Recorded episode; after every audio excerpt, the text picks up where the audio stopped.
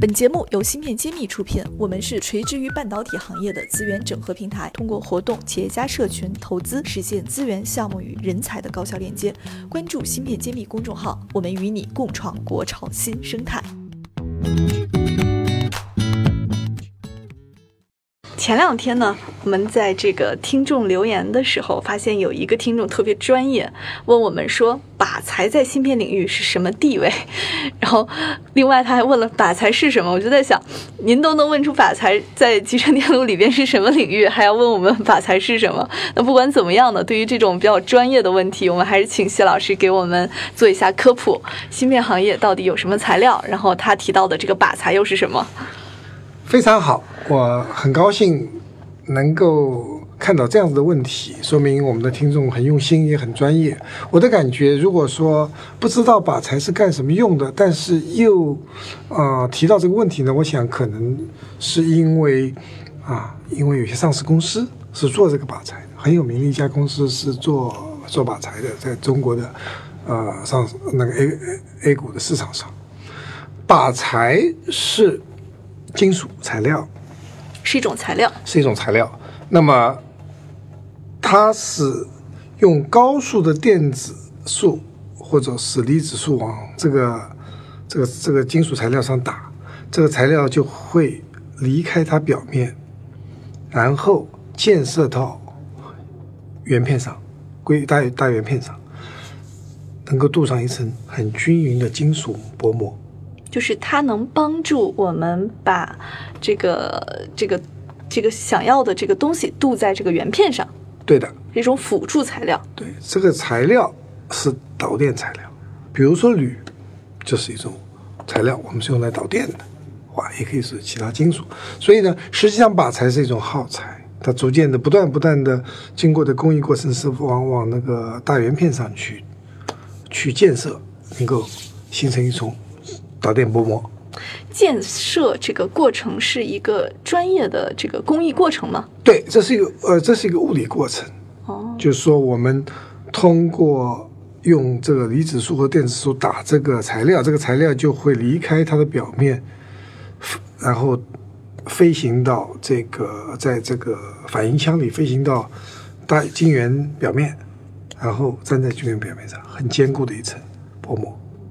所以这个过程是是一个物理过程，它中间没有经过化学反应，是这样子的。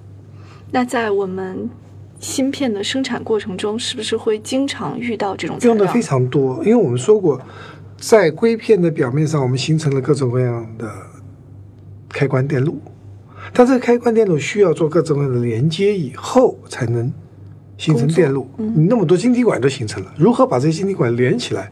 是通过金属材、金属类材料的连的，或者是多晶硅的导电材料连起来的，那这个靶材呢是起这个作用的，所以它是集成电路制造过程中的一种耗材，消耗性材料。消耗性材料，对的。那应该是经常频繁的被使用到的，对用的量非常大，全这个制造的过程中非常大，所以这家公司是非常了不起，就是原来这个，因为它那个材料的纯度要非常非常非常高。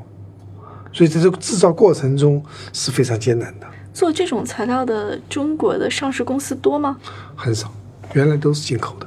所以因为这中国这些公司这家公司它做了以后呢，那么我们解决了一个进口替代的问题。嗯，我想呢在集成电路生产过程中，呃，除了用到。靶材应该还会有很多材料在使用吧？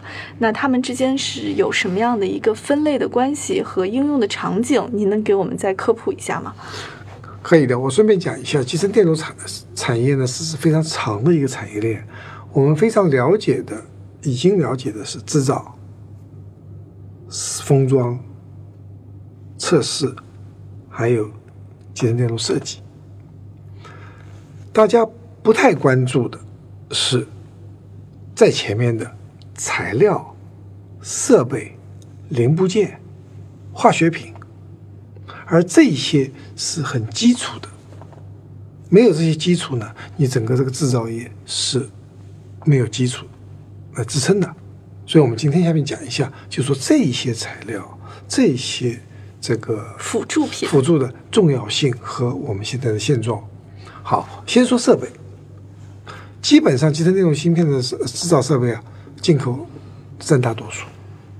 那当然，我们最近也有几个优秀的公司，比如说中微做刻蚀机的，然后被阿里巴巴收购的那家风云公司吗？不是不是阿里巴巴收购的是一家哦叫中天伟，对，多了一个天字。它是做芯片设计的。我们说的是中微，它是一个设备公司。哦，尹博士的那家。尹志尧博士，这他们做出世界级的这个刻蚀机，所以这个是很了不起的。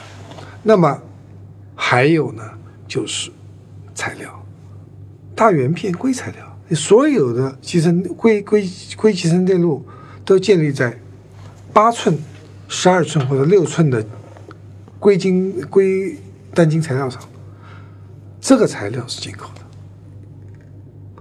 那张武基先生创办了一家公司叫新生半导体，它是做这个十二寸的硅材料，它今天还没有开始大批量的供货，所以今是天在台湾吗？在上海，哦，全是现在全部的芯片的这个用的原材料，十二寸、八寸的，基本绝大多数是进口的，所以，那么起码新生半导体在上海临港的，它进入生生产以后，也解也突破了一个零到一的一个壁垒，希望他们越来越好，能供。但今天这个过程是非常难，因为它纯度要求很高，它的平整度要求很高，它要在高温下不会弯曲，很多很多指标要达到，所以他们还在努力的攻关。那起码这个是有。那还有一类呢，就是这个设备里面用很多很多的零部件，这个零部件也是会老化，过过时间就要换。那这些零部件也需要国产化。那最后呢，就化学品，用因为我们这个工业制造工艺里面用很多很多化学品。那最有名的一个化学品叫光刻胶，它基本上是个感光材料，它是在把你的电路的图形从一个这个眼模板上能够转换到晶圆上，这过程呢就是一个拍照片的过程。那感光材料叫 photoresist 或者叫光刻胶。用光的转移的方式。那么这个光刻胶这个材料呢，进口的，国内还没有办法能够，特别是高端的很小尺寸的还做不了。这也是耗材的一种那。这种耗材是很多很多把才是一种，那么光刻胶是认为难度非常高的。那么类似的有各种各样的材料，这里面就形成了一个巨大的一个产业链的布局。那么今天我们在这方面基础材料、基础的设备，我们还是很弱的。就是咱们除了整个产业链上布局还没有完成，其次对产业链相关辅助的这个设备也好、材料也好，也是非常需要布局的。布局都已经布了，十呃，这个从中芯国际创办那个两千年的时候，中央十八号文件，包括零零二专项，啊、都有很多很多的布局。但这个是一个漫长的过程，因为集成电路产业，一九五八年发明了集成电路，到现在六十年演变，全世界都在变化，各地方各国家都有政策来扶持。我们在《新新式》这本书里会详细讲到。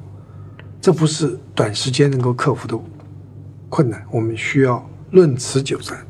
所以我一直在说，十年磨一剑在集成电路行业是不够的，二十年磨一剑是比较正常的。所以，我们如果大家花时间、花精力，把资金投下去，我们二十年以后，我们是有希望做到世界先进水平的。那我们用什么具体的手段来提升我们自己在这些方面的欠缺呢？那就是说，在这个长产业链里面，每一个段都要有工匠精神，去花十年、二十年时间，慢做下苦功，把它做到世界最好。短平快做不出来，这是一个长期积累的过程。那对于我们一些 VC 投资人来说，他可能要清晰的认知到这个事情。对，如果说你要想是能够说近短期能够有回报的，你最好去投资一些已经成熟的企业，它已经技术上成熟了，它产品也在销售，它已经有利润，你可以很清楚的看到未来那个财务报表上的爆发点，你可以。绝大多数的集成电路产业这个长产业链里面布局是需要时间才能够看到效果的。好在很多企业已经有很多，像中芯国际都十八年了，对吧？它已经是一个成熟企业，所以它离我所说的二十年磨一剑，它这件已经磨成了，对吧？你可以。如果说想在短期内有效果的，你就看这些已经成熟的企业。那你真正说从头开始要温做好长期准备，绝对不是很短时间就能够做成一个非常成盈利的公司的。新式一书现已正式开始预售，大家可在众筹网上搜索“新式”，也可在专栏简介中根据链接地址抢购谢院长限量签名版。